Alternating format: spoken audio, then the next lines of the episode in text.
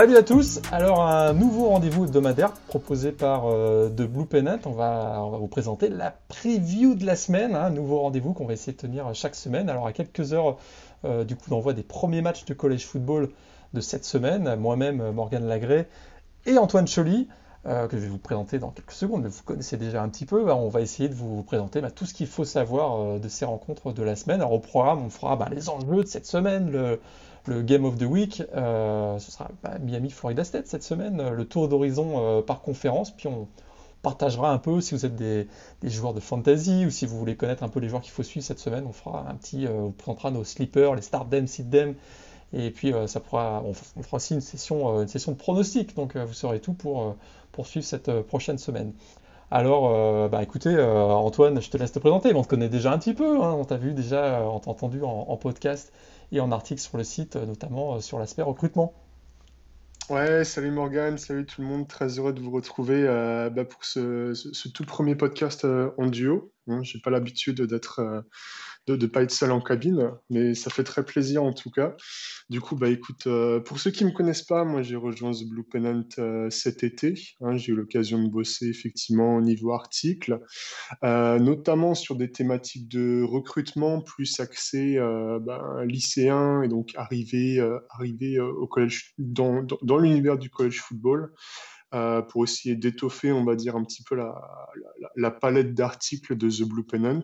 Et du coup, là, vu que j'avais un petit peu de, de, temps à perdre du côté de, de Paris, bah écoute, elle me suis dit que je pouvais m'engager sur un petit podcast le, le, le, mercredi ou le jeudi soir en fonction de nos dispo. Donc voilà, euh, j'espère que, ce, que ça va vous plaire. Moi, je suis très heureux de le faire et puis je suis très heureux de, de pouvoir échanger avec toi, Morgan, euh, en live. Voilà. Et puis on se fera, on se fera un petit concours de pronostics tous les deux. Chaque semaine, on regardera. Euh, c'est lui qui, euh, qui, s'y connaît le plus.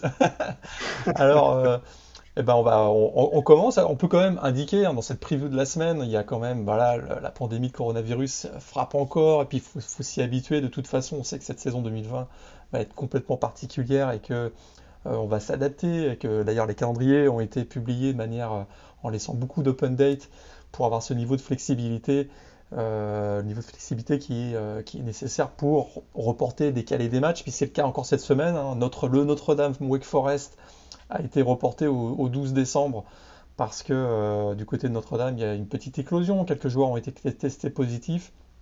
Donc du coup, on a décidé de faire pause sur les entraînements et donc l'équipe sera pas prête pour jouer samedi prochain face à Wake Forest. Donc le match a été reporté au 12 décembre, Wake Forest ayant avancé son match euh, donc contre Campbell, ils l'ont avancé au début du mois d'octobre, si je ne me trompe pas. Les trois autres matchs qui sont, qui sont euh, reportés cette semaine, Tulsa, Arkansas State, North Texas, Houston. Houston qui, qui veut vraiment pas démarrer sa saison cette année, je pense que c'est la. Ah c'est terrible. Hein. C'est le cinquième match je pense, Ouais, c'est ça, c'est le cinquième match. Mais je pense qu'ils ont anticipé une saison pas très bonne, donc ils se sont dit, écoute, autant pas jouer, et voilà, laisser le doute et peut-être faire croire à tout le monde qu'on aurait pu bien jouer. Quoi. Ah, il y, avait des blagues, sur Twitter qui disaient à ce rythme-là, ils vont finir la saison invaincus et donc, potentiellement en playoff. en, tout cas, en tout cas, ils ne joueront pas le week-end prochain. Leur premier match de l'année, ils n'ont toujours pas joué. On en est, euh, quoi, à la fin du mois de septembre, ils n'ont toujours pas joué un match. Un peu, ça va être frustrant, surtout pour les joueurs hein, qui se préparent. Et puis surtout, Houston est un programme presque euh, exemplaire au niveau du, au niveau de l'encadrement des joueurs. Hein, il y a très très très peu de cas si je, de, de, de, Covid, je crois, parmi le, parmi le, programme. Et, euh, malheureusement, ben, il souffre de ne pas pouvoir jouer encore cette saison. Puis le dernier match qui est euh, suspendu, reporté euh, cette semaine, c'est South Florida, Florida Atlantique. Exact. Donc on va, ben, on va commencer, on, va faire, on fera un, un parcours, un tour d'horizon complet, conférence par conférence dans un deuxième temps, mais on va commencer par euh, bah, le match de la semaine. Hein. On y va pour. Euh, on a choisi Miami, Florida State parce que c'est euh, le derby de la Floride.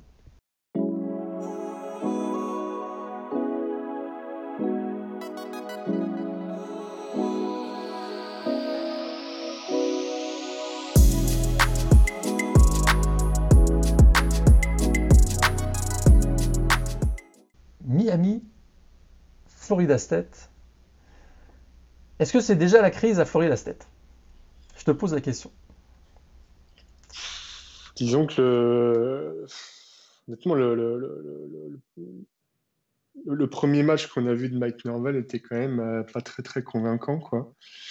Et au-delà du fait de ne pas être très convaincant, que ce soit en attaque, avec les interceptions, ce genre de choses, enfin, ça faisait vraiment peur. Quoi. Moi, personnellement, ça m'a fait tellement peur que quand j'ai vu Georgia Tech UCF la semaine dernière, bah, j'avais envie de regarder le match pour me dire est-ce que c'est Georgia Tech qui, pourrait finir à 2-0 au bout de deux matchs ou est-ce que c'est Florida State qui était très, vraiment très mauvais? Tu vois ce que je veux dire? Tout à fait. Qu'est-ce qui, qu'est-ce qui fonctionne pas en ce moment euh, du côté de Florida State? Parce que c'est vrai que bah, là, ils ont l'avantage de sortir d'un bye week. Comme tu l'as dit, ils ont perdu 3 points Georgia ouais. Absolument, euh, bye week. Euh, tu sais que bah, je sais pas si les, auditeurs sont familiers, mais Mike, Norvell, du coup, normalement, n'était pas avec l'équipe ces derniers jours. Exact. Parce il a été testé euh, positif. Et puis, moi, ce que j'ai un petit peu lu à droite à gauche, c'est quand même qu'il il semblerait que pour l'instant, la mayonnaise entre le, coaching, le coaching staff, le nouveau coaching staff et les joueurs n'est pas nécessairement bien pris.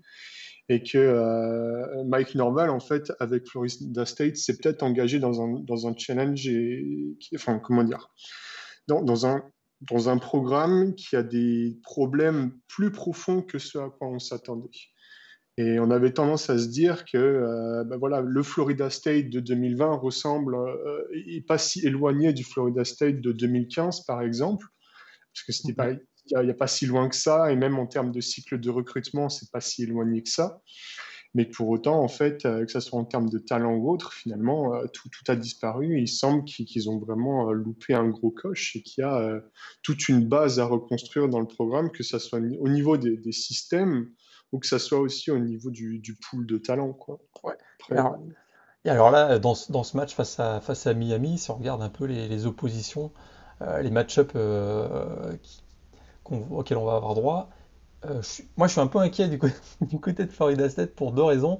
Bon, d'abord, ils ont été extrêmement peu disciplinés contre Georgia Tech. On sait qu'il y a eu deux fumbles euh, commis par James Blackman, le quarterback. Il, a eu une, il, a il, a été intercepté aussi une fois. Il y a eu deux turnovers en down qui n'ont pas aidé. Au, total, ça faisait 5 pertes de ballon. Face à une équipe aussi opportuniste que Miami, on l'a vu face à, face à Louisville, notamment défensivement, avec des joueurs comme. Euh, on sait qu'ils mettent la pression hein, sur la ligne défensive, notamment avec Quincy Roche et euh, Jalen Phillips, qui est revenu donc, euh, après son, son année sabbatique. Mm. Et étant donné les performances de la ligne offensive de FSU depuis, on va dire, 2-3 ans, je suis un peu inquiet pour James Blackman dans, dans ce match parce que je m'attends à avoir une pression énorme de la défense de Miami sur le backfield offensif de, de Florida State. Et je ne suis pas convaincu que James Blackman puisse s'en sortir dans ce match. Alors, un point d'interrogation quand même, on a appris euh, en début de semaine que euh, euh, Shuba Purdy, le petit euh, le, prodige true freshman, avait recommencé l'entraînement, lui qui avait été blessé au mois d'août. Je suis pas sûr que ce soit une bonne idée de le lancer face à Miami, mais euh, si ça se passe mal sur James Blackman, qu'est-ce que tu en penses? Est-ce qu'on pourrait avoir un changement de quarterback dès cette semaine? C'est quand même très tôt. Hein. C'est quand même très tôt. Je ne sais pas si euh, pour, la confiance de Blackman, en tout cas, se faire. Euh, imaginons, il se fait, il se fait remplacer à la mi-temps sur le deuxième match de la saison par un trou freshman. Je pense en termes de confiance et en termes de crédibilité dans le vestiaire, ça pique quoi. Donc ça risque d'être rédhibitoire pour lui. Après, de se dire bon. de toute façon, en termes là, comment dire, je ne sais pas si, sais pas quelles peuvent être les ambitions de Florida State sur la saison. Et donc de se dire, euh, de, vouloir faire des changements aussi précoces, euh, quelle, peut être la, réaction espérée, tu vois. Je sais pas si toi tu penses que tu vas, tu vas Perdi peut, peut avoir un impact euh, direct comme ça sur un match aussitôt non, je et faire mieux que. Je te, je te, rejoins que si j'ai du mal, j'ai du mal à voir aussi Mike Norvell ou le, ou le coaching staff en, en général sortir Blackman, là, ce serait, ce serait un coup terrible qui lui ferait. Au niveau confiance, ce serait terrible. Puis effectivement, euh, si tu veux, euh, si tu veux mettre le, bordel dans un, dans un dans le vestiaire, je pense que ce serait trop tôt. Je pense que ce serait trop tôt. Ils vont, ils vont garder ouais, je, pour la saison prochaine. Hein, c'est en termes de com, que ce ah, soit auprès de ton directeur, que ce soit auprès de tes prospects, parce que, euh, les, lycéens là, qui sont en train de signer leur lettre d'intention et de discuter un petit peu avec les recruteurs, ils vont regarder ce match hein, et se dire euh, si j'arrive à Florida State l'année prochaine euh, et que je suis quarterback, j'ai pas envie de me faire bencher au bout d'un match. Exactement. Donc, Après, ouais, Honnêtement, je pense qu'il avec ce qu'on a vu de Miami, j'ai quand même l'impression qu'il y a une classe d'écart entre les deux équipes. Alors la, roue semble avoir tourné assez vite, hein. mais c'est vrai que j'avais pas nécessairement pensé à, l'impact de la défense de Miami sur Florida State, mais c'est vrai que Quincy Rush, euh, Jalen Phillips et compagnie peuvent, peuvent leur faire très très mal et les faire euh, et bien les désorganiser quoi. Là-dessus, je suis assez d'accord avec toi. Et ouais, effectivement, moi, moi j'avais beaucoup plus pensé à l'aspect effectivement euh, offensif et notamment euh, aux joueurs comme Cameron Harris ou autres qui, si on leur donne un espace, euh, ils vont courir 70 yards sans se retourner et marquer le touchdown. Quoi. Pareil pour Derek King, un, il a un killer instinct assez intéressant et si tu lui donnes des opportunités et si tu lui facilites le travail, il va plonger la tête la première et, te mettre 40 points. Quoi. Donc, je ne sais pas s'il y a beaucoup de raisons d'être optimiste pour Florida State euh, sur ce match. Alors après, peut-être que peut-être qu'on s'avance un petit peu, hein, mais en tout cas sur ce qu'on a vu euh, en ce début de saison, euh, c'est pas forcément très très encourageant, quoi. surtout que Miami a gagné en plus ses trois derniers matchs contre FSU, ce qui est quand même dans, cette rivalité, dans cette rivalité donc de, mmh. floridienne.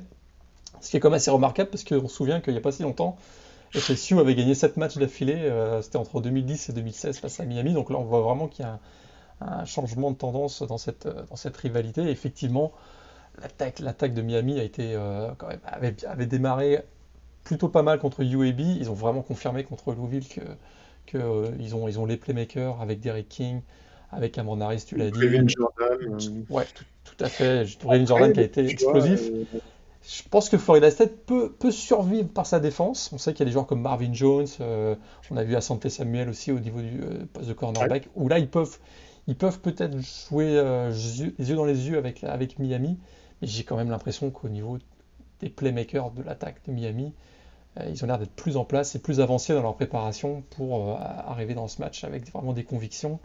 Et j'ai hmm. peur que sur les 2-3 premières possessions, il y ait déjà un écart qui se creuse, et étant donné que offensivement, Florida State n'ont pas montré grand-chose face à Florida Tech. Ça peut tourner assez vite au vinaigre hein, pour Florida State dans cette rencontre. J'ai l'impression j'ai bien peur. mais, c'est dommage que euh, Marvin, Marvin William, euh, Wilson, c'est ça hein, ouais. Euh, et opt-out pour la, pour la saison parce que je pense que c'est typiquement le genre de match, tu vois, où il aurait pu être assez utile et, tu sais, produire un ou deux sacs euh, sur Derek King et, tu vois, faire douter un petit peu, euh, faire douter un petit peu Miami, quoi. Après, pour autant, je pense que la hype est en train de grandir au, niveau de Miami. Je pense qu'on est, on est assez d'accord là-dessus. pour autant, je trouve que en fait, Cameron Harris, qui est un peu une machine à highlights, Brevin Jordan, qui est un Thailand vraiment particulier, et puis Derek King, qu'on connaît bien, euh, cache quand même encore certaines lacunes, notamment dans le jeu de passe. Et on a, très peu vu quand même les, autres receveurs euh, de, Miami euh, en action. Et quand, ton Thailand est euh, le meilleur receveur de ton équipe au niveau universitaire, c'est bien. Ça veut dire que voilà, euh, Brevin Jordan, il est peut-être de la trempe de, de, Charlie Collard, dont on parlera peut-être un petit peu plus tard.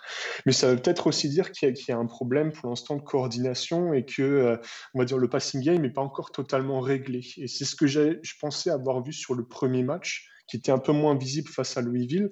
Mais j'ai l'impression que pour Derek King, la connexion avec les receveurs n'est pas encore totalement 100% euh, bah, réglée. Et que bah, euh, voilà, ça, peut peut-être aussi jouer des tours à Miami. Une ou, deux, une ou deux interceptions à droite à gauche. Ça peut peut-être aussi euh, changer un match. Je sais pas ce que tu en penses à ce niveau-là. Est-ce que, Brevin Jordan est un Titan? La question que je pose. C'est vrai, Parce que c'est vrai qu'on l'a vu, euh, voilà, on sait que dans les systèmes spread de euh, Rhett Lashley, donc le coordinateur offensif, hmm. souvent, souvent les Titans sont positionnés très éloignés de la ligne quasiment dans un, dans un poste de troisième receveur.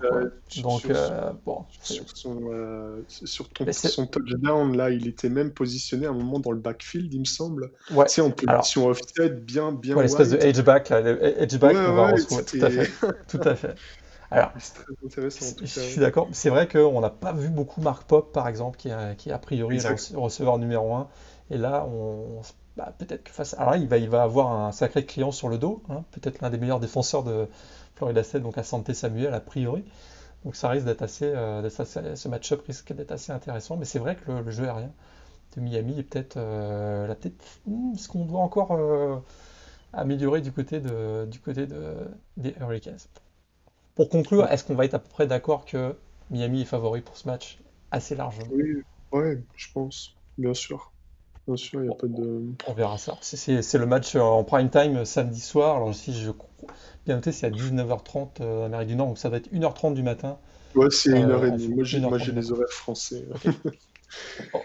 Alors, euh, bah, voilà pour ce match de la semaine. On va enchaîner avec. Bah, on, va, on, va, passer à conférence par conférence, les enjeux, ce qu'il faut retenir, les matchs intéressants.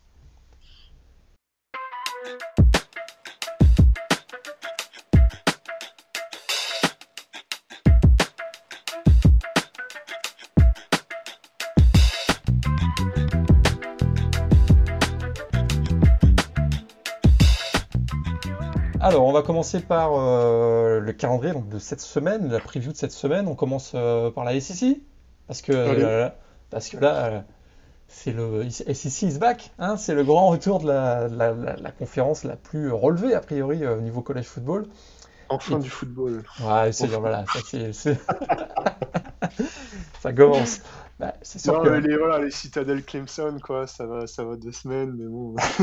bah là, il y aura, oui, il y aura un retour de la SEC, mais il n'y aura pas les ambiances SEC, parce qu'a priori, dans la plupart des stades, il n'y aura pas, euh, pas de tailgate, il n'y aura pas de public, ou en tout cas réduit à 10-15% euh, de, de, capacité. Donc, euh, mais effectivement, il y aura a priori donc, les, grandes, les grands joueurs, les grandes vedettes futures de la NFL sont de retour cette semaine. Alors, bah, le match il y a un match entre équipes classées quand même cette année, cette semaine, pardon, c'est euh, Auburn, Kentucky. Est-ce que c'est vraiment le match de la semaine dans la SEC quand, j'ai préparé le podcast, j'étais un peu partagé. Je me suis dit, euh, Kentucky 23, est-ce que est-ce que c'est est-ce que c'est enfin est-ce qu'il mérite vraiment d'être dans, dans, les 25 tu vois? Je pense qu'ils ont montré certaines euh, enfin comment dire, ils sont quand même à seulement entre guillemets 4 euh, victoires en moyenne sur les deux dernières saisons. Euh, back-to-back euh, wins en, ball games. Donc, euh, ça semble montrer que le programme, malgré, on va dire, la conférence relevée, semble être en, bonne santé. Même si, bon, il ne faut, pas non plus s'enflammer. Après, pour autant, j'ai du mal à, croire à l'upset contre Auburn. Je pense qu'il y a quand même une classe d'écart.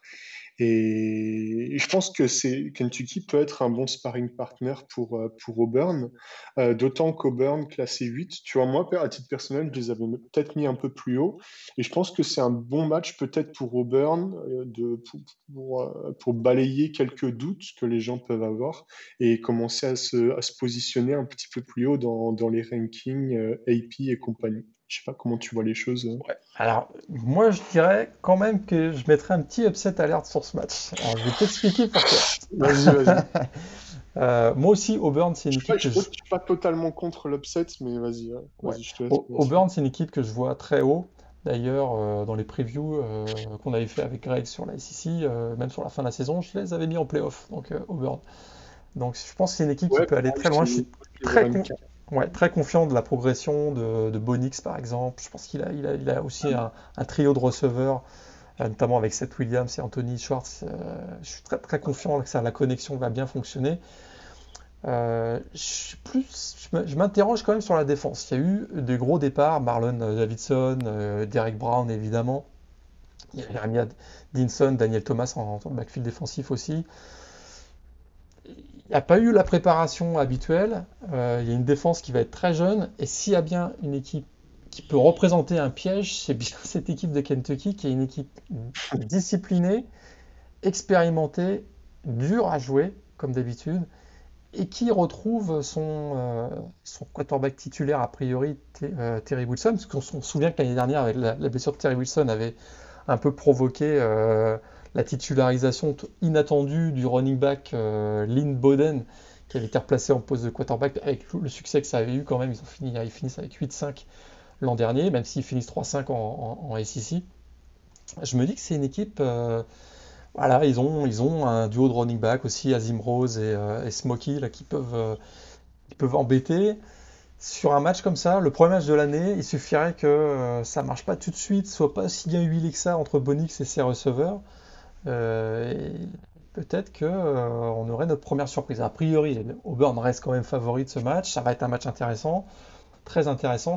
si je me trompe pas, il va être joué en deuxième partie de, en milieu d'après-midi, si je me souviens bien, donc vers 21h30, si je me trompe pas. Ah non, c'est le match de 18h. Non, il est à 18h. Il est à 18h. Il est en même temps que Florida euh, Ole Miss, dont on va parler tout de suite.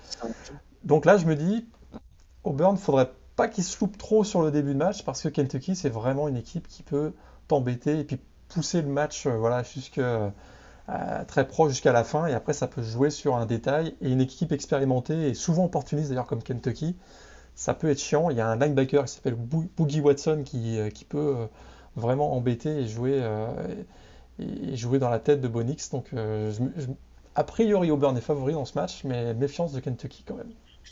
Ouais, moi, l'inconnu, tu l'as. pour moi, Terry Wilson représente quand même une certaine inconnue. Je ne sais, pas, je sais pas nécessairement dans, dans, quelle forme il va revenir, tu vois avec quelle euh, cohésion d'équipe. En fait, j'ai du mal à me dire, là, Terry Wilson va outscorer euh, Bonix et l'attaque d'Auburn, tu vois. Ça, paraît, ça paraît osé, effectivement. Mais... Donc, euh, après, après, effectivement, les, arguments que tu avances, notamment sur, sur, sur, le fait que... Enfin, je suis notamment sur la, défense d'Auburn qui, a perdu euh, un certain nombre de titulaires. Tu n'as pas évoqué euh, Noah euh, Igbenogani, là, le Igbenogani, tout à fait. qui est passé dans le premier round aussi.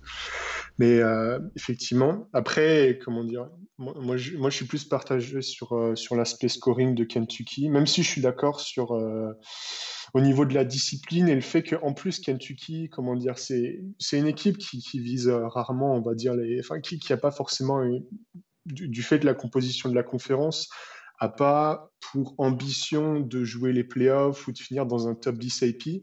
Donc, sur une saison, de se dire, nous, notre objectif, c'est vraiment d'avoir une ou deux victoires significatives sur des concurrents directs, de conférences ou autres, et pour, un petit peu euh, redorer notre blason et, nous faire de la pub. Quoi.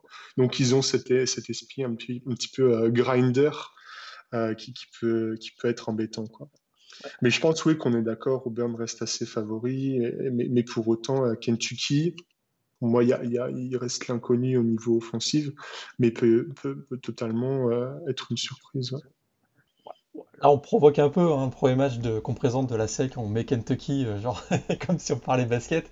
Non, non, évidemment, il y, y, a quand même, y a quand même l'entrée en lice de LSU, le nouveau LSU avec autant de départs, 19 titulaires qui sont partis ça va être quand même un, des gros matchs, un des gros centres d'intérêt de la semaine. LSU champion national avec euh, une équipe très rajeunie face euh, à Mike Leach, donc le coach euh, emblématique qui arrive à Mississippi State après son passage à Washington State. Ça, ça va être super intéressant. Le Miles Brennan, quarterback de LSU, contre KG Costello, quarterback de Mississippi State, deux quarterbacks qui font leur début. Ça va être un des moments importants de la semaine aussi. On va aussi parler d'Ole Miss euh, Florida State, mais est-ce que tu avais un, est-ce que as un centre quelque chose de plus particulier que tu veux regarder dans le match LSU Mississippi State par exemple? Moi, je pense que je pourrais faire une heure de podcast sur ce match-là. je t'avoue. non, effectivement, en fait, je pense que c'est un match qui va nous donner énormément d'éléments de, réponse pour la suite, tu vois, notamment autour de LSU. Euh, parce qu'on se dit, bon, LSU, est-ce que ça vaut quand même une équipe top 10 Est-ce qu'ils vont vraiment se casser la gueule ou pas? Euh, Il y a effectivement la succession de Joe Burrow. Euh, à quoi ressemble Miles Brennan? Parce que bah, finalement, on a très peu de tapes à disposition pour voir à quoi il ressemble. Et puis, voilà, LSU sont tous ses titulaires. que ce soit les joueurs qui sont passés par le processus de draft, mais aussi les, opt-outs, hein, notamment Jamar Chase et en défense, Carrie Vincent Jr., le safety, qui était quand même plutôt euh, plutôt, intéressant. Euh, en fait, je me, euh, moi, ce que j'aime bien dans, dans cette équipe de LSU, c'est que là, il y a deux, trois jours, quand ils ont publié leur première depth chart, il semblerait que Ed Orgeron ait quand même donné une chance à pas mal de freshmen et c'est ça qui m'a plu, tu vois. J'ai vu notamment du euh, Harry Gilbert, j'ai vu euh, Kishon Boutet aussi, euh, receveur 5 étoiles. Et je pense que c'est totalement l'année où ils peuvent se permettre de se lancer, de lancer des petits jeunes sans prendre trop de risques, tu vois. Mhm. Parce que les, attentes sont plus basses. On va pas se dire, voilà, LSU doit faire back-to-back euh, euh, apparence en, playoff, tu vois, par exemple, et de se dire, bah, de toute façon, s'ils finissent 12e avec une classe biberon, euh, ça, ça va choquer personne, tu vois. Et je trouve ça vraiment intéressant parce qu'on on va voir plein de nouvelles têtes, plein de gars qu'on n'a pas vu, qu'on n'a pas vu l'année dernière et qu'on va avoir l'habitude de voir sur les 3-4 prochaines années. Donc ça, c'est quelque chose qui me plaît vraiment du côté d'LSU en tout cas. Il ne faut, pas se tromper, hein, la nouvelle génération, tu as cité certains noms, effectivement le Titan, notamment Harry Gilbert, on dit que ça va être euh, la superstar, lui qui succède à Ted Davis à ce poste euh, crucial, parce qu'on voit quand même que dans le jeu offensif de LSU, il y a eu de plus en plus les Titans et Harry Gilbert, on dit que ça va être la superstar sur les 2-3 prochaines années au niveau college football. Donc euh, effectivement, il y a beaucoup de noms qu'on va découvrir, des joueurs qu'on a vus un peu à l'occasion dans le garbage time l'année dernière pour, les, pour ceux qui étaient freshman l'an dernier. Là, ils vont avoir un rôle plus, plus important. Et ce qui est fou, c'est que euh, on a tellement, il y a tellement de confiance autour de cette, cette nouvelle génération d'LSU que malgré toutes ces incertitudes, ils sont favoris par 16 points et demi contre Mississippi State dans ce match. Je trouve ça quand même, euh, c'est quand même assez, assez fort, je trouve, parce que on, y a, voilà, y a, je répète, il y a des incertitudes et on se pose quand même des questions. 19 nouveaux titulaires, c'est quand même euh, plus, plus, plus, des cas de Covid, donc on sait qu'il y en a eu quand même pas mal du côté des LSU cet été, donc ça bah ouais, c'est une bonne question aussi coach O qui dit ouais toute mon équipe est malade et puis euh, trois jours plus tard euh, ils, vont jouer un match. Il, il a dit plus exactement il a dit la majorité presque toute l'équipe a, été malade et a, chopé la Covid pendant l'été. Là, ils n'ont pas, tous, pas tous la Covid cette semaine. et puis, euh, pour LSU, alors, autre match intéressant. Alors, on sait qu'ils vont dans cette division SSI West, il y a des gros clients, et notamment Alabama. Alabama en mode revanche, en mode ils sont plutôt en mode revanche, à mon avis, après avoir été écartés des playoffs l'an dernier. Là, ils démarrent leur saison à Missouri. Missouri qui a eu un changement donc, dans, euh, le coaching staff avec l'arrivée de Eli Drinkwitz. Euh, bonne, chance à, bonne chance à lui. Parce que certes. Ah oui, il va baptême du feu là. Hein. Voilà, baptême, baptême, du feu. Certes, euh, Alabama doit gérer l'après Tagovailoa. Mais Mac Jones a montré quand même pas mal de choses intéressantes l'an dernier, notamment il avait fait, malgré la défaite, il avait fait plutôt un bon match face à Auburn. Il avait été brillant aussi face à Michigan lors du bowl game. Mais avec des joueurs comme Dylan Moses, Nejee Harris au poste de running back et la flopée de receveurs, ça risque d'être compliqué pour Mizou quand même. Hein. Ah bah écoute, totalement. Hein. S'ils en prennent pas 40 ou 50, c'est un miracle. Hein. Parce que là, euh, je pense qu'Alabama a envie de, de make a statement euh, très tôt dans la saison. Et comme tu le disais, euh, le, comment dire, le, choix de, de, mettre Mac Jones titulaire est pas anodin, sachant qu'ils avaient aussi effectivement Bryce Young, quarterback freshman 5 étoiles, dans, dans, la QB room. je pense que Mac Jones représente quand même une certaine garantie en termes de continuité et, et probablement le, choix qu'ils font pour, espérer, euh, bah, pour espérer aller en playoff et surtout gagner euh, le, championnat national cette année. Parce que Alabama, je pense, fait partie des deux, trois équipes de la FBS à avoir pour objectif de gagner le championnat national chaque année et finir la saison comme ils l'ont fini l'an dernier, dans, la course recrutement qui est quand même très, très concurrentiel, on va dire, au, niveau du haut de tableau.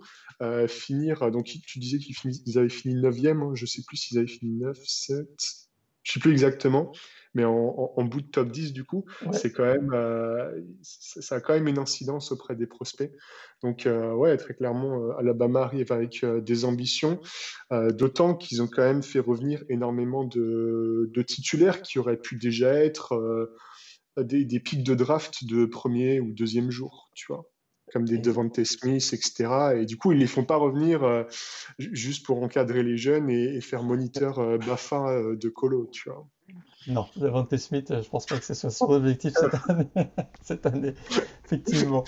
Alors, autre match intéressant dans la, dans la SEC, on a, bon, il y a Arkansas face à Georgia. Je pense que bon, Arkansas, c'est un changement de garde aussi au niveau du, du coaching staff. Il y a Texas A&M Vanderbilt.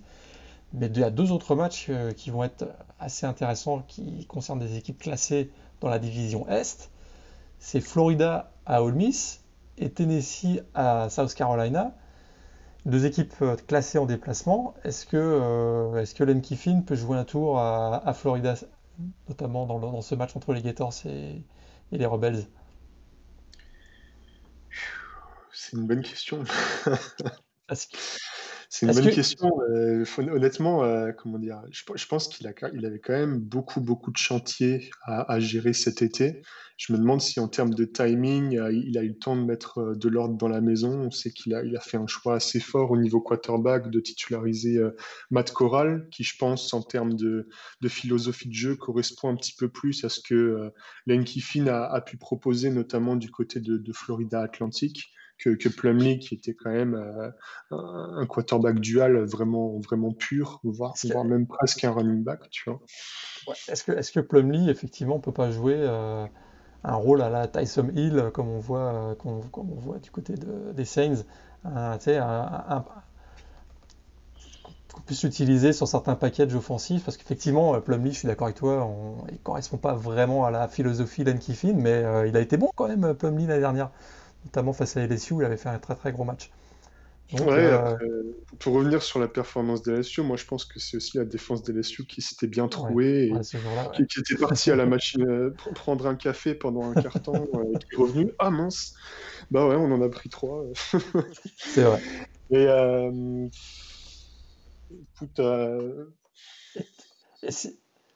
et, sinon, Tennessee, Tennessee à South Carolina, alors ils sont classés Tennessee, mais ils semblent pas avoir vraiment les faveurs des, bookmakers parce qu'ils sont donnés favoris par 3 points et demi simplement.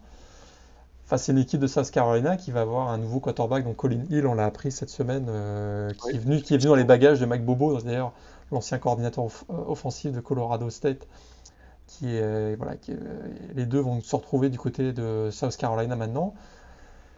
Est-ce que, est Tennessee, il y avait une hype là tout l'été, est-ce que, euh, est-ce que ça peut pas, est-ce qu'ils peuvent pas déjà trébucher dès la première semaine face à South Carolina? Ah oui, je pense effectivement que ça, ressemble à un match piège pour, euh, pour Tennessee, qui effectivement en deuxième partie de, de, saison euh, l'an dernier avait, avait, avait été, on va dire, assez, assez prometteur. Tennessee qui recrute bien aussi depuis depuis deux ans, notamment grâce à l'arrivée d'un staff de Tim Martin, Hein, qui était un, ancien coach du côté de, USC et qui arrive à bien recruter, notamment euh, tout ce qui est receveur, running back et de manière générale le secteur offensif. Après, pour autant, euh, je pense qu'effectivement, South, Carolina, on l'avait vu contre Clemson l'an dernier, si je ne me trompe pas. C'est aussi une équipe qui, on va dire, euh, a une certaine gloire passée, qui a du mal à, se remettre sur pied et à, faire preuve de, consistency, on va dire, mais qui pour autant peut arriver en 2020 enfin, va arriver en 2020 avec, des, avec, une certaine ambition et qui aura aussi à cœur de frapper fort, je pense, euh, ben, dès, son premier match. Quoi. Ouais. Alors c'est sûr que malheureusement pour eux, a priori, Marshall Lloyd, donc leur, leur futur star, le, running back 5 euh, étoiles, si je ne me trompe pas, euh, ben, il ne jouera pas cette année. Il s'est blessé au cours de l'intersaison. Ça, c'est un peu dommage.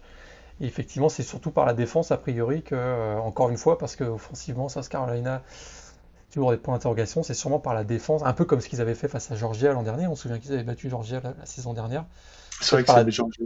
Ouais, peut-être par la défense qu'ils vont réussir à s'en sortir avec notamment ben, le, recrutement de Zach Pickens, euh, Jordan Bourch. Je ne sais pas s'il va jouer cette année, euh, dès cette année, mais ça peut être une équipe qui peut être embêtante. Et effectivement, il y a peut-être un petit, euh, peut-être un petit upset alert sur ce South Carolina tennis. Ouais, après, est-ce que c'est, comment dire, euh, moi je pense que Tennessee 16e, tu vois, c'est quand même, euh, ils sont quand même peut-être, euh, ils ont quand même peut-être été surclassés et profité du fait que dans, dans, dans, dans les, les rankings, il, manque certaines équipes. Mais typiquement, bah, toi en pré-saison, il me semble que Tennessee, c'est avec Greg, c'est une équipe que vous avez mis autour des, de la place 25, quoi. Exact. Si je me trompe pas. Voilà. Tout à fait. Puis je, je, je, je pense qu'ils vont s'en sortir dans ce match, mais euh, ça, ça, risque. Faudrait, faudrait pas que South Carolina prenne trop de momentum en début de match, parce qu'on a vu que même si Tennessee a très bien fini la saison dernière, euh, là en plus ils ont l'apport de KD Mays, hein, le, un joueur de ligne offensive qui se rajoute à peut-être l'une des meilleures lignes offensives de, la conférence sec. Ils ont quand même, voilà, avec une ligne offensive très solide, ils se mettent dans une bonne situation.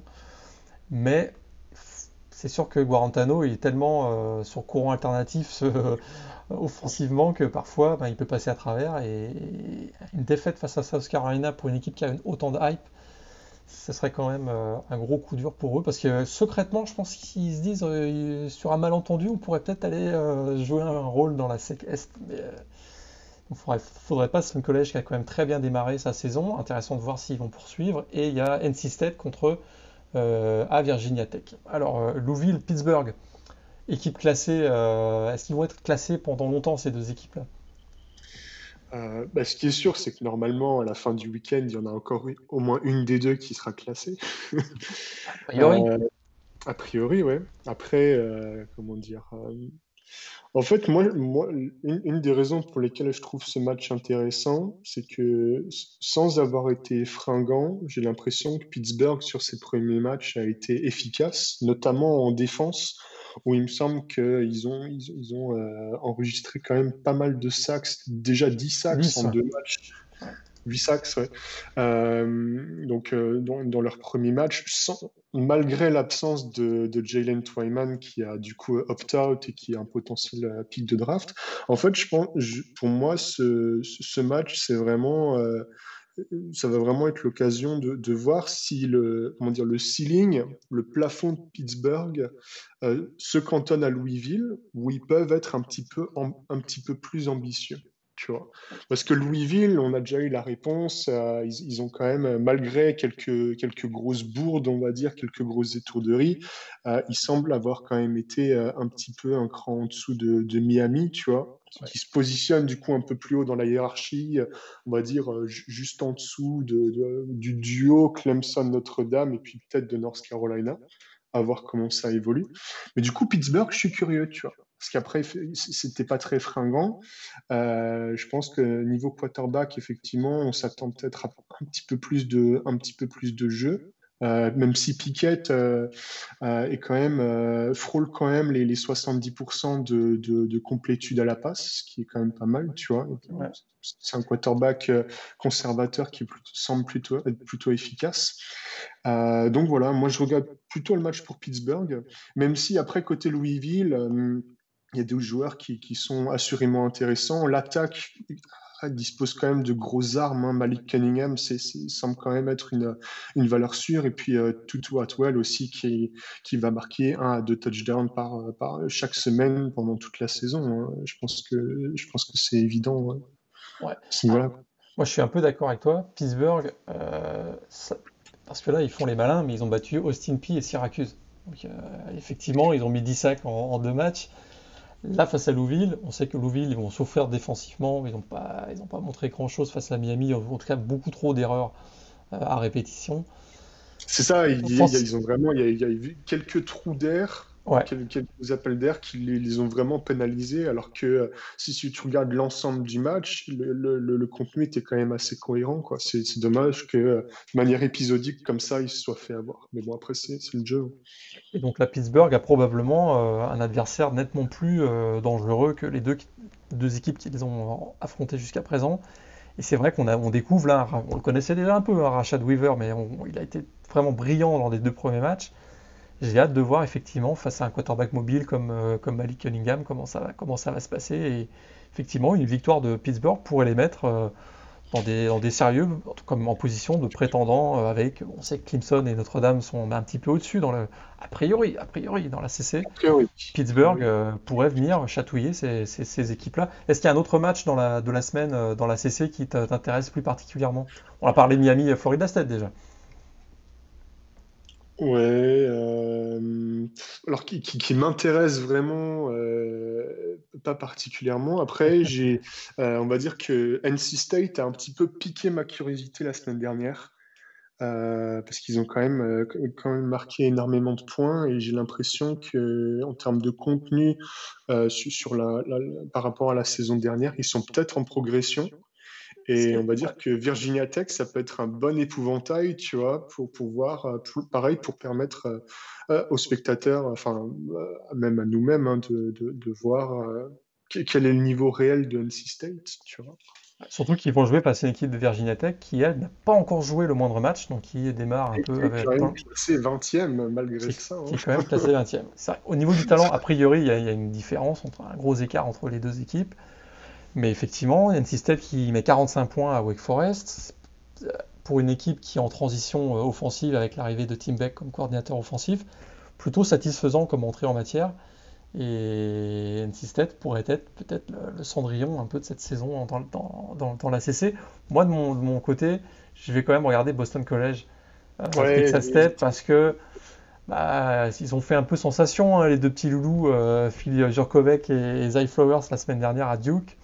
On va voir quand même s'ils confirment. Est-ce que c'était juste un one-off ou est-ce que euh, est-ce qu'ils vont vraiment confirmer que, qu'ils sont, sont, capables de porter cette attaque des Eagles tout au long de la saison et face à une équipe de Texas Tech qui a quand même montré pas mal de choses intéressantes, même si c'est une équipe de la Sunbelt, a priori un ton en dessous, mais la Sunbelt cette année démontre qu'ils sont plutôt euh, ils sont capables de renverser euh, pas mal de monde. Quoi. Après, ouais, ce, match-là, j'avais hésité à, le mettre, on va dire, sur ma shortlist, mais j'avais du mal à mettre euh, en perspective, on va dire, les, performances de Texas State. Je pense que les 24 points contre SMU euh, sont quand même, euh, sont quand même un, indicateur que Texas State n'est pas si mauvais que ça. Après, euh, je ne sais pas s'ils vont vraiment, dans les faits, offrir, une vraie opposition à, Boston College. Mais en tout cas, effectivement, le, match contre Duke a été euh, très encourageant pour Boston College et ça faisait même plaisir de voir Boston College, euh, bah, bah, bah, on va dire, dérouler, tu vois, proposer un contenu qui était cohérent, qui était costaud. Et j'ai l'impression que cette année, avec le turnover, on va dire, au niveau du coaching staff, comment dire l'impression que j'avais l'an dernier, c'est qu'il y avait quand même un petit peu, il y avait quand même pas mal de bricolage dans le sens où on voyait pas mal de package euh, Wildcats, tu vois, il y avait énormément de trick plays qui permettaient, on va dire, de, maximiser le potentiel de, Boston College et un potentiel qui était assez restreint. Et là, notamment avec l'arrivée de, de Phil j'ai l'impression que le, plafond de Boston College a, un, petit peu, un petit peu augmenté. Donc ouais, je te, je te suis, euh, je te suis là-dessus et je pense, enfin, je vais garder un œil sur le, match de Boston College. On va garder un œil. C'est l'équipe des Eagles euh, qui, qui, était un peu bloquée euh, au, 7-5 avec Steve Adaizio comme, comme coach. On va voir s'ils sont capables d'aller un peu plus loin, peut-être même dès cette année. Ce serait une petite surprise avec l'arrivée de Jeff Affley, ancien de, de Ohio State. Alors du côté de la Big 12 maintenant. Euh, on va voir la suite. Oklahoma State a gagné, mais plutôt inquiété, on va dire, la semaine dernière contre Tulsa. Là, on va voir euh, aussi euh, ce week-end Oklahoma face à Kansas State, TCU face à Iowa State, Texas à Texas Tech et Kansas à Baylor. Quel match t'intéresse ou tu as, plus d'intérêt à suivre cette semaine? Ouais, je pense que le. Moi, le match que j'ai pour lequel j'ai le plus hâte, c'est quand même euh, Ohio State contre TCU, tu vois. Iowa State contre TCU, pardon. Euh, parce que j'avais regardé euh, en opening, là, il y a deux semaines de, la journée, le match d'Iowa State contre Louisiana. J'étais vraiment j'étais quand même assez déçu parce que, comment dire, Brock Purdy avait quand même été euh, bien vendu cet été comme un, comme un, comme un quarterback de NFL, etc. Et puis il sort d'un match avec euh, un touchdown, une interception, seulement 45% euh, à la passe, il me semble. sans son end Charlie Collard du coup qui était blessé et qui il me semble est encore incertain pour cette semaine. Et donc, c'était euh, malgré le fait que Louisiana ait une, bonne défense, hein, il faut le dire, effectivement, c'est une équipe euh, de Sunbelt euh, pas, si mauvaise que ça, contender dans sa conférence, qui est capable de créer des problèmes. Euh, malgré ça, peut-être qu'on attendait quand même Ohio State euh, un petit peu plus haut, d'autant que la saison dernière, effectivement, au niveau offensif, euh, ils étaient, ils avaient montré quand même des, promesses sympas. Ball game, malgré la défaite contre Notre-Dame, c'était quand même une petite surprise de voir ben, Iowa State jouer contre Notre-Dame en fin de saison. Hein, je pense pas que beaucoup de gens auraient parié là-dessus. Et voilà. Et en fait, le, le match est d'autant plus intéressant que euh, il me semble que le troisième match d'Iowa State va être contre Oklahoma début octobre. Ce qui fait qu'en cas de, en cas de piège contre TCU, Iowa State peut se retrouver à 0-3 et très clairement, les, ambitions pour la saison euh, déjà envolées alors que la saison n'a même pas commencé, tu vois. Exactement. Et c'est un peu le. Un peu la... Il va y avoir aussi cette question qui va se poser à Oklahoma State. Certes, ils ont gagné face à Tulsa, mais s'ils devaient se louper face à West Virginia euh, ce, week-end, bah, eux aussi, leurs ambitions pour euh, jouer la finale de Big 12, ça commencerait mal face donc, une défaite à domicile face à, face à une équipe sur laquelle on se pose quand même encore certaines questions. West Virginia, où on ne sait pas trop où, où, ils en sont, mais euh, défensivement, ça va, ils ont quelques arguments, donc ça peut être, ça peut être un match aussi intéressant. Ce week-end, il y a aussi quand même un Texas, Texas Tech qui peut tourner en une boucherie. On va le dire franchement. Parce que Texas Tech, ils ont pris 600 yards face à Houston Baptiste il y a, il y a, deux, semaines. Là, ils affrontent une équipe des Longhorns qui a, qui a, quand même montré dans son premier match qu'ils étaient prêts. Euh, Sam Ellinger, notamment, il est revenu pour son année senior pour gagner le titre de Big 12. On sent qu'il est prêt et bien préparé. J'ai peur pour Texas Tech dans ce match. Ah, moi, je vais pas regarder le match. Hein. J'ai peur du sang, très clairement. Et du sang, là, j'ai l'impression qu'il va y en avoir. Hein. ouais, ça, va, ça, va, être dur. Il y aura peut-être peut pas de sang du côté de Kansas-Baylor, mais euh, pour Baylor, c'est l'entrée en matière aussi. Kansas oui. a, a, plutôt mal démarré. Défaite face à Coastal Carolina voilà, à domicile pour euh, son premier match. Là, il se déplace à Baylor avec une équipe, une équipe toujours aussi jeune. Euh, Est-ce qu'ils est qu'ils peuvent embêter Baylor? J'ai pas l'impression, moi, de mon côté. Non, je pense, enfin, moi, c'est si jamais je reste debout euh, jusqu'à 1h30 du matin, euh, samedi soir dans la nuit, tu vois, je pense que c'est un match que je vais regarder, mais de manière un peu plus légère, par curiosité, pour voir un petit peu euh, la manière dont Dave Aranda a pris en main l'équipe et a fait euh, éventuellement évoluer le fond de jeu tu vois, et comment est-ce qu'il a, euh, comment est-ce qu'il a euh, ben, pris la suite de Matt Rule et euh, qu'est-ce qu'on peut attendre, on va dire, sur le terrain en termes de, de, de schéma de jeu de la part de Baylor, parce que il y a quand même pas mal de starters, notamment le, le quarterback Charlie Brewer qui, qui, est de retour. Ils perdent quand même Denzel Mims, qui était leur assurance tout risque, notamment sur les troisièmes downs plutôt longs. Donc normalement, il, y a, il doit y avoir des changements dans le fond de jeu de Baylor. Et ça peut être intéressant de, de, de, de voir euh, justement comment Dave Aranda a pris l'équipe en main. Quoi. Après, est-ce que Kansas peut embêter Baylor? Personnellement, je pense pas. Mais bon. ils, sont, ils, sont, encore. Ouais, il y a beaucoup de freshmen et de sophomores hein, du côté de Kansas. On, ça a été un choix assumé par euh, le coach Les Miles. Et puis cette année, ce sera vraiment une année de transition. On dirait que ça fait 10 ans qu'ils sont en transition, mais plus particulièrement, euh, plus particulièrement cette année. Euh, voilà, on a fait le tour sur euh, les conférences du, Power 5. On va rapidement passer au, groupe of 5. Là, c'est. Il y a UCF qui a été euh, très impressionnant face à Georgia Tech en, la semaine dernière. Là, il se déplace à East Carolina. On a Tulane à, South, Southern Miss. On a SMU qui devrait normalement pas avoir trop de problèmes contre Stephen F. Austin. Il y a un match un, un peu intrigant Army, Cincinnati. Tu me disais en off que c'était euh, le match que tu voulais absolument suivre cette semaine, je crois. J'ai dit, for the record, qu'il y avait des choses à dire dessus, mais est-ce que je vais pouvoir le regarder du début jusqu'à la fin sans m'endormir? Ça, ça c'est moins sûr. Antoine n'est pas un grand fan du jeu au sol d'Army. Moi, de mon côté, j'ai de l'intérêt. J'ai de l'intérêt bah, parce que. Je, je, plante le décor pour nos auditeurs ouais. quand même. Army, comment dire, pour ceux qui ne sont pas familiers avec les équipes telles que Army, Navy ou Air Force, ce sont des équipes qui sont bloquées dans les années 70 et qui vont du coup faire du jeu au sol 90% du temps. Army euh, a gagné ses deux premiers matchs de la saison, il me semble, et sur l'ensemble des deux premiers matchs, ils ont tenté seulement 9 passes. Voilà. C'est pour vous planter le décor. C'est pour ça que, que je dis que avoir c'est pas nécessairement euh, palpitant, on va dire. Vas-y, Morgan. Moi, j'aime bien toutes les, toutes les déclinaisons de la triple option. Euh, les alignements pré-snap, euh, l'originalité, l'exécution parfaite, le travail de la ligne offensive qui est souvent négligé. On voit que, les, on voit que les, le clinquant des receveurs, des, des, running backs, des quarterbacks. Mais là, si vous voulez voir euh, une leçon de synchronisation au niveau de la ligne offensive, Army, c'est quand même assez spectaculaire. Sur l'enjeu du match, quand même, deux équipes euh, bah, classées. On sait qu'Army est probablement classé parce qu'il n'y a pas encore les équipes de la Big Ten, mais où il n'y a plus les équipes de la Big Ten. Mais euh, il suffirait qu'il y ait une petite surprise du côté de Cincinnati, que Cincinnati se prenne un peu les pieds dans le tapis euh, après une victoire un peu très convaincante face à Austin Peay, si je me, trompe, si je me souviens bien.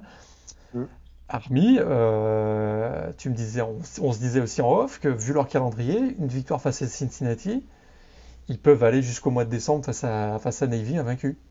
Et ça a quand même un petit intérêt ce match. Bah pas pour toi, pas, pour toi.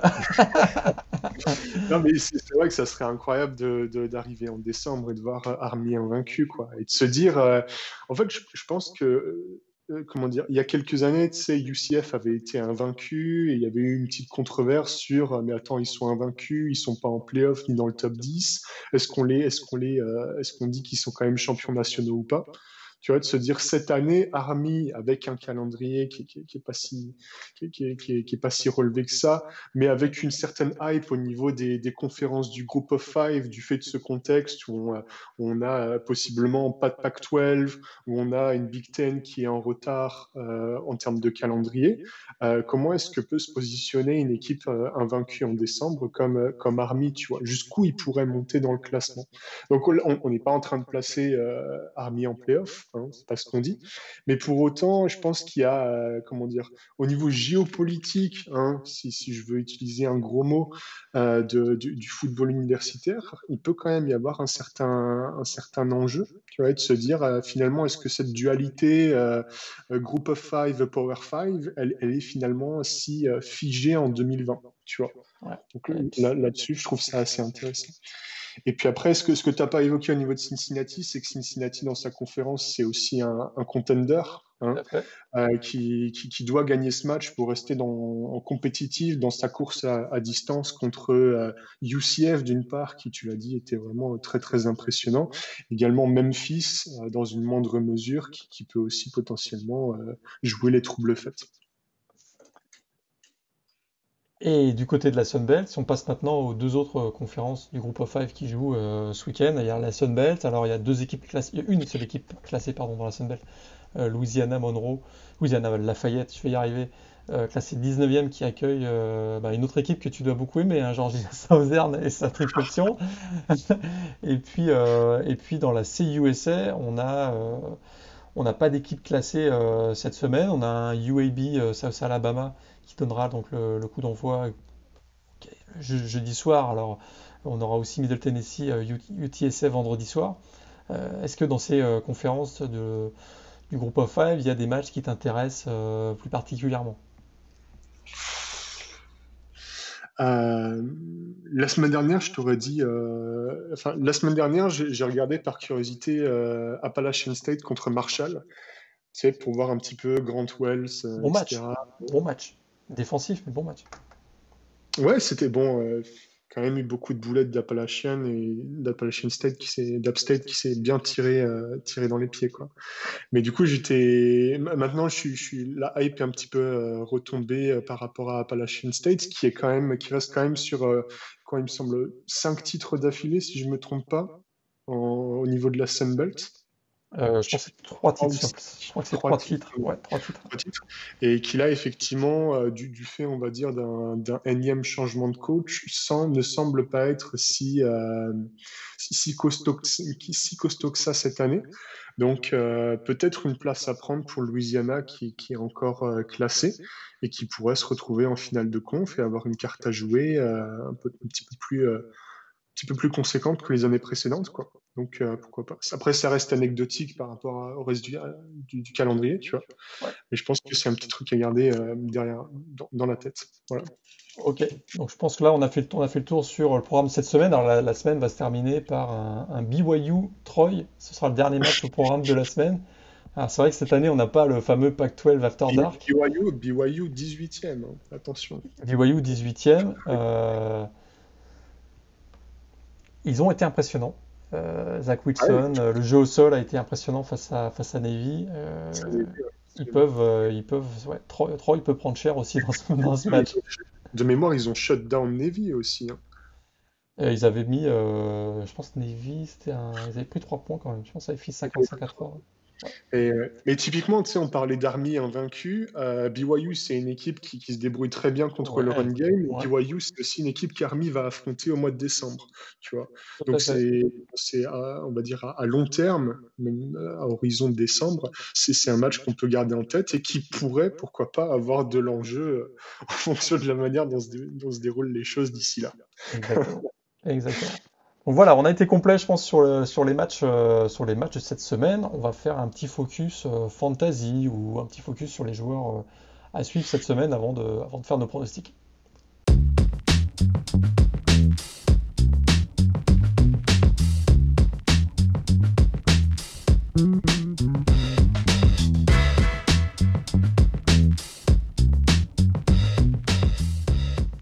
Alors, bon, cette chronique, cette, ce segment, on va l'appeler comment? Sleepers, euh, Sit Them, euh, je sais pas trop, mais on va, on va mettre un peu le focus sur euh, des joueurs qui pourraient briller cette semaine, des joueurs que si, si vous participez à des Fantasy League, si vous les avez dans votre équipe, s'ils sont disponibles toujours, c'est peut-être le moment d'aller les chercher. alors, on, on, choisit quoi? 3, 3, 4 joueurs? On, argumente un petit peu pourquoi on. Pourquoi on, Allez, on, se, limite à 3. À 3, on se limite à 3. Parfait. Parfait. ok. On se limite à 3. Euh, bah, tiens, je vais te laisser la main pour les, pour les, les 3 joueurs que tu, euh, que tu sélectionnes cette semaine. Euh, bah écoute, moi j'ai envie de mettre en lumière euh, le quarterback de SMU, Shane Bouchel. Euh, qui, donc a fait un très bon début de saison malgré des, adversaires qui étaient ce qui étaient. Hein. Pour l'instant, il n'y a pas eu nécessairement de, de grosse opposition. Euh, SMU va jouer euh, Stephen F. Austin, qui, qui, est pareil une équipe pas nécessairement bonne, mais pour autant, je pense que Shane Bouchel a clairement la possibilité de marquer trois ou quatre touchdowns à la passe et de se retrouver de nouveau avec potentiellement 300-400 yards comme il commence à en avoir comme, comme il commence à en avoir l'habitude euh, cette année. Et pour moi, Shane Bouchel, c'est quand même euh, un, vrai dark horse, on va dire, un, un outsider pour euh, tous les pour tous les awards de fin d'année qui concernent les, quarterbacks, que ce soit le Mining Award, le, Maxwell Award ou autre. Quoi. Donc ça, c'est le premier joueur que j'ai envie de mettre en lumière, d'autant que c'est un quarterback du groupe of five qui, je pense, est bon, qui est bien installé dans son équipe, dont les coéquipiers font confiance et euh, bah, du coup qui, qui, peut réaliser une très bonne saison et qui peut finir avec 30-35 euh, touchdowns à, à la fin de la saison. Voilà, je sais pas ce que tu en penses. Ouais, je suis tout à fait d'accord. Un joueur à, suivre et, euh, et SLU peut aussi être un candidat dans sa conférence, effectivement. Totalement, totalement. Grâce à Chad Buchel. Est-ce que tu avais un deuxième joueur? Deuxième joueur, euh, bah écoute, je suis intrigué. J'ai vraiment été intrigué et bluffé par les deux premiers matchs de Cameron Harris, qui donc est running back, running back titulaire du côté de Miami, des, des Canes. Euh, donc, pour ceux qui ne sont pas trop familiers avec Cameron Harris, Cameron Harris, c'est un joueur qui est arrivé en tant que freshman à, à, Miami en étant tout en bas de la hiérarchie des running backs. Hein, il a, quand il a été recruté, il me semble que c'était qu'une recrue de deux étoiles. C'est un joueur qui a énormément progressé, qui a ajouté énormément de poids et de muscles à son gabarit euh, progressivement année après année et qui là se retrouve titulaire. Et en fait, j'ai l'impression que chaque semaine, il va marquer un touchdown euh, absolument incroyable. Il a, il a une frame qui est assez particulière parce que sa, pointe de vitesse et on, on, a l'impression que sa pointe de vitesse est, pas si impressionnante que ça. Hein. Il a un gabarit qui est assez tassé et qu'il est, quand même très costaud. Il me semble qu'il dépasse les 100 kilos. Hein. Mais pour autant, c'est un joueur qui est, très redoutable, très compact, qui est capable de casser des tacles et du coup bah, d'avoir une vraie plus-value pour son équipe. Donc Cameron Harris qui en plus a fait très très mal à Louisville la semaine dernière. Je pense clairement elle peut faire une bis repetita, euh, peut faire la passe de 3 en tout cas contre euh, Florida State et avoir un très bon match. Voilà, jouer un très bon match. Tout à fait. Ton troisième joueur pour cette semaine? Euh, bah écoute, j'en ai parlé un petit peu vite fait. moi, j'ai hâte de voir Charlie Brewer. Voilà, du coup, ah. quarterback qui me semble senior. quatrième année titulaire d'ailleurs. Le quatrième année titulaire du côté de Baylor, qui est donc un, quarterback très complet. Hein. Euh, c'est un quarterback dual, donc qui est capable de, prendre des yards au sol, euh, mais qui a également un bon bras, qui est capable de faire des bonnes passes euh, on the run, et qui du coup, je pense, va être considéré comme un des vrais cadres. Enfin, ça, va être le capitaine de l'équipe, hein, qui est considéré comme un des cadres de ce vestiaire, et qui, je pense, c'est, on va dire, dans un dans un rôle, hein, dans un rôle toute proportion gardée qui est similaire à celui de, Sam Ellinger, par exemple, à Texas. Tu vois, tu, vois ce que je veux dire? Donc, euh, je pense qu'il va être énormément responsabilisé. On peut s'attendre à le voir euh, scramble et, marquer des, touchdowns au sol quand on n'est pas loin de la ligne d'en but. Et du coup, je pense qu'il il va, il va prendre ses marques très vite et puis euh, marquer un petit peu les esprits dès ce week-end contre Kansas. Voilà. Tout à fait. Alors moi, je vais aller assez vite euh, de mon côté. Zay Flowers, receveur de Boston College. Alors c'est sûr qu'habituellement, ces dernières années... Il voilà, de, de Zay Flowers. Ah bah, ah bah, attends, mais habituellement, les dernières années, euh, les joueurs de fantasy hein, avec Boston College, bah, c'était facile. On prenait le running back. Hein, on a eu Edgy Dillon notamment ces dernières années. Puis on laissait complètement tomber les, quarterbacks et les receveurs qui... Euh, qui produisait pas tant que ça. Ça semble avoir changé cette année avec notamment le coordinateur offensif Frank Sinetti. On a Phil, Jurkovec à 300 yards à la passe contre une défense de Duke qui quand même est pas si mal que ça. Et on a Zay Flowers qui a vraiment surpris tout le monde. Alors on sait que c'est un, prospect, euh, ancien prospect 3 étoiles, un, joueur origine de la Floride qui avait comité à Nebraska, qui finalement a décomité et puis s'est engagé à, à, Boston College. Il avait été, on avait vu déjà quelques flashs l'année dernière une saison qu'il a terminée avec 341 euh, yards sur réception et 3 TD. Là, il fait 5, réceptions, 162 yards, 1 TD, puis on voit que c'est vraiment un playmaker, un joueur de big play. En fantasy, ça peut être intéressant. Cette semaine, il joue contre Texas State. Euh, il a peut-être moyen de poursuivre sur, ce qu'il a fait la semaine dernière. Un autre joueur que j'avais choisi, Tariq Black, euh, receveur de Texas. Je le choisis plus parce que les, Longhorns jouent face à Texas Tech, euh, Texas Tech. On en a parlé tout à l'heure. Texas Tech qui a quand même accordé 572 yards à la passe contre Houston Baptiste. Je me dis que les receveurs de Texas, ils peuvent pas mal s'amuser, notamment Tarek Black, ancien de Michigan, on le sait, qui a, euh, été, transféré à Texas dernièrement. Je pense que Sam Ellinger avec Tariq Black, ça peut très très bien fonctionner face à Texas Tech. Si vous l'avez dans votre équipe, startez-le. Je pense que c'est la, bonne semaine euh, pour mettre Tariq Black. Et puis, euh, eh ben, on va parler de fantasy. Fantasy, il y a les joueurs, mais il y a aussi les défenses. Et là, j'ai choisi une défense cette semaine, la défense de Central Florida. Euh, mettre un peu l'accent et le focus sur la bonne perf des Knights défensivement la semaine dernière face à Georgia Tech parce qu'ils provoquent 5 turnovers. Et on sait que provoquer des turnovers en Fantasy League, ça ramène beaucoup de points. 3 fumbles, 2 interceptions. Et on sait qu'il y a Richie Grant qui, qui joue finalement cette saison, il était incertain. Au poste de, de cornerback, il a été excellent. Il y a Eric Gilliard aussi euh, au poste de, linebacker. Je suis, euh, je suis quand même assez enthousiaste par cette défense euh, de Central Florida. Et je les vois bien, ouais, si vous voulez, contre East Carolina, qui est quand même une équipe. Bon, ils ont un bon quarterback, Austin Allers, qui a montré des bonnes choses. Mais je pense qu'ils n'ont pas le talent pour, euh, pour résister face à, face à cette équipe de, Central euh, Florida. Donc, euh, si vous avez la défense de Florida, Central Florida, ou si vous pouvez aller la chercher, c'est peut-être la bonne semaine. Absolument. On a fait le tour, je pense, pour cette semaine. on a été super complet, là, on a fait plus d'une heure. on va se donner rendez-vous la semaine prochaine. Avec grand plaisir. plaisir.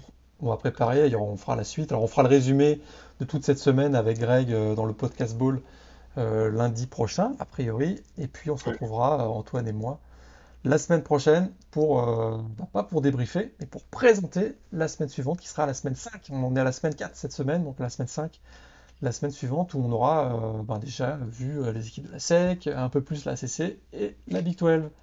Donc on vous souhaite. ouais. Il va se marrer sur certains de nos pronostics. Ah, mais on n'a pas fait les pronostics. Attends, on va peut-être faire la, la, série pronostics. Ah, mais si tu veux. Hein, on fait nos pronostics. On fait nos pronostics. J'avais sélectionné 10 matchs. On, va, on y va rapidement. Vas-y, dis-moi. On a notre vainqueur. Allez, c'est parti. Dans la sec. Euh, Florida, Ole Miss. Florida. hein. Florida. Bonne Flo- entrée en jambe. Florida pour moi aussi. Kentucky à Auburn alors. Cette année Voilà, ou pas? Ça, euh,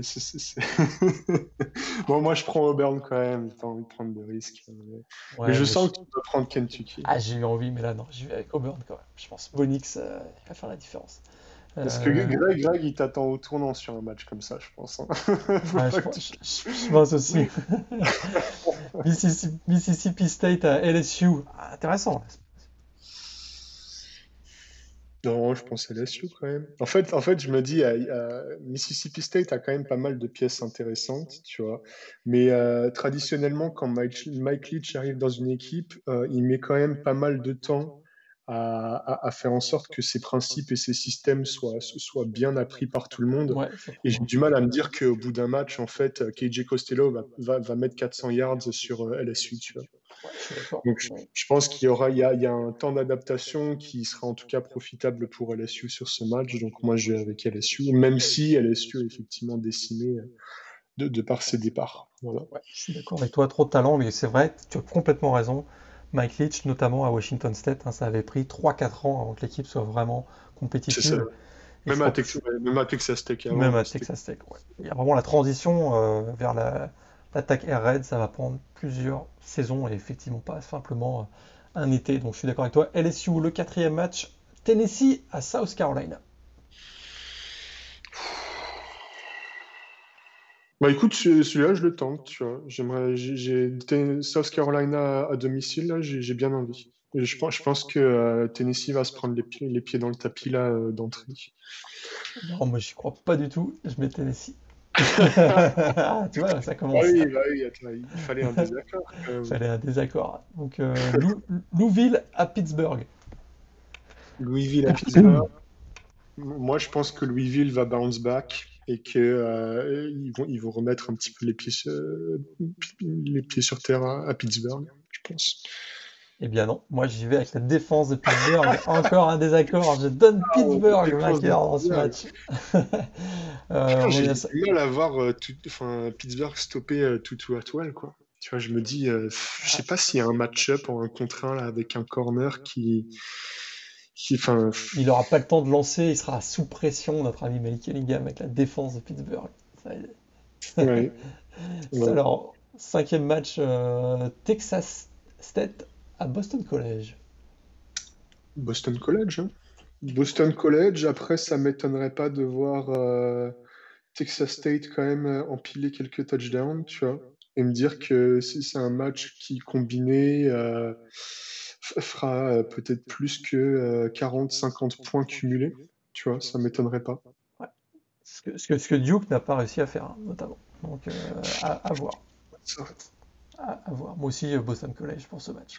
Et Duke, comment dire, j'étais j'étais vraiment déçu de la performance de Duke, tu vois, parce que j'avais trouvé euh, leur match contre Notre-Dame un petit peu encourageant. Je leur avais trouvé un petit peu des excuses en me disant, bon, Chase Bryce vient d'arriver, etc. Mais ça semble être quand même, euh, euh, enfin, il semble avoir un bon potentiel de game manager, etc. Mais les six points marqués contre Boston College, c'était euh, c'était dur. C'était dur. Est-ce que, euh, est-ce que Kansas State va réussir à, à venir à bout et surprendre Oklahoma? C'est vrai qu'on n'a pas parlé de ce match-là. On n'a pas parlé de ce match, mais Je pense que non, c'est dommage parce que ça aurait été cool qu'ils refassent le même coup que l'an dernier. hein. ils sont, euh, Oklahoma Mais- est favori par 28 points dans ce match. Ouais, mais enfin, comment dire, euh, Kansas State, c'est une équipe que j'avais notée cet été et je m'étais dit, euh, bah, peut-être qu'on les a un petit peu oubliés et on a oublié le fait qu'ils ont quand même upset euh, Oklahoma l'an dernier, tu vois. Et après, il y a eu euh, la blessure Kansas State, de Il y a eu Arkansas State aussi. il y a, il y a eu la, blessure, de, euh, la blessure de, de Skylar Thompson, c'est ça, hein, si je ne me trompe pas. Et du coup, là, normalement, ils se retrouvent avec un quarterback true freshman. Donc, je pense qu'ils vont juste servir d'opposition à Oklahoma et permettre de voir si Spencer Rattler est. Enfin, que- quel est le niveau actuel de Spencer Rattler contre une équipe euh, moyenne basse de, de Big 12, tu vois. Donc là, on va être d'accord. Okla- Oklahoma, Et je puis pense. euh, après, c'est comment dire, pour être un petit peu plus complet et gratter quelques secondes. Euh, moi, je vais regarder ce match aussi pour voir quelle va être la, hiérarchie au niveau des receveurs d'Oklahoma. Parce que si, tu vois, si tu te souviens du match contre Missouri State, si je ne me trompe pas, il me semble qu'ils ont 5 ou 6 receveurs qui sont entre 2 et 5 réceptions. Exact. Euh, notamment euh, Charleston Rambo. On sait qu'il y a l'absence de Jaden Hazelwood euh, bah, pour une durée indéterminée. Donc c'est de se dire bah, quelle va être l'option numéro un quand Oklahoma sera dos au mur dans certaines situations bah, plus tard dans la saison. Tu vois, et peut-être qu'il y a des tendances, des patterns qui vont se dégager déjà contre Kansas State. Voilà. Intéressant, absolument. Charleston Rambo, a priori, est le numéro 1, mais tu as raison, il y avait beaucoup de joueurs à 2, 3, 4 réceptions, donc on va voir quelle connexion Spencer Rattler va avoir de manière plus privilégiée, on va dire. Huitième match, West Virginia, Oklahoma State. Ça se passe à Oklahoma State. Aïe, aïe, aïe, aïe, aïe. Moi, j'y vais avec Oklahoma State quand même. Sachant que Spencer Sanders, c'est euh, une décision day, by day. Hein. donc, on ne sait pas s'il va jouer. Euh... Non, je pense, Ouais, voilà, c'est ça. Même, même s'il n'a pas été transcendant, hein, il me semble qu'il, en moyenne, sur le premier match, il était à 3-4 yards hein, seulement. Donc, euh, pas bon il, derrière une, une, offensive line qui est euh, avec pas mal de seniors, mais qui est pas très rassurante. Euh, mais bon, je pense qu'il y a quand même, même si tu mets le, le, quarterback backup, là, que ce soit le, le true freshman, très bonne recrue d'ailleurs, euh, comment il s'appelle? Illingworth, si je ne me trompe pas. Normalement, je pense que ça passe pour Oklahoma State. Hein. Ça ne sera pas transcendant de nouveau, mais normalement, ça fait 2-0 euh, au bilan comptable. Je pense, que va faire un bien meilleur match. Je suis d'accord avec toi. Neuvième match, Army à Cincinnati.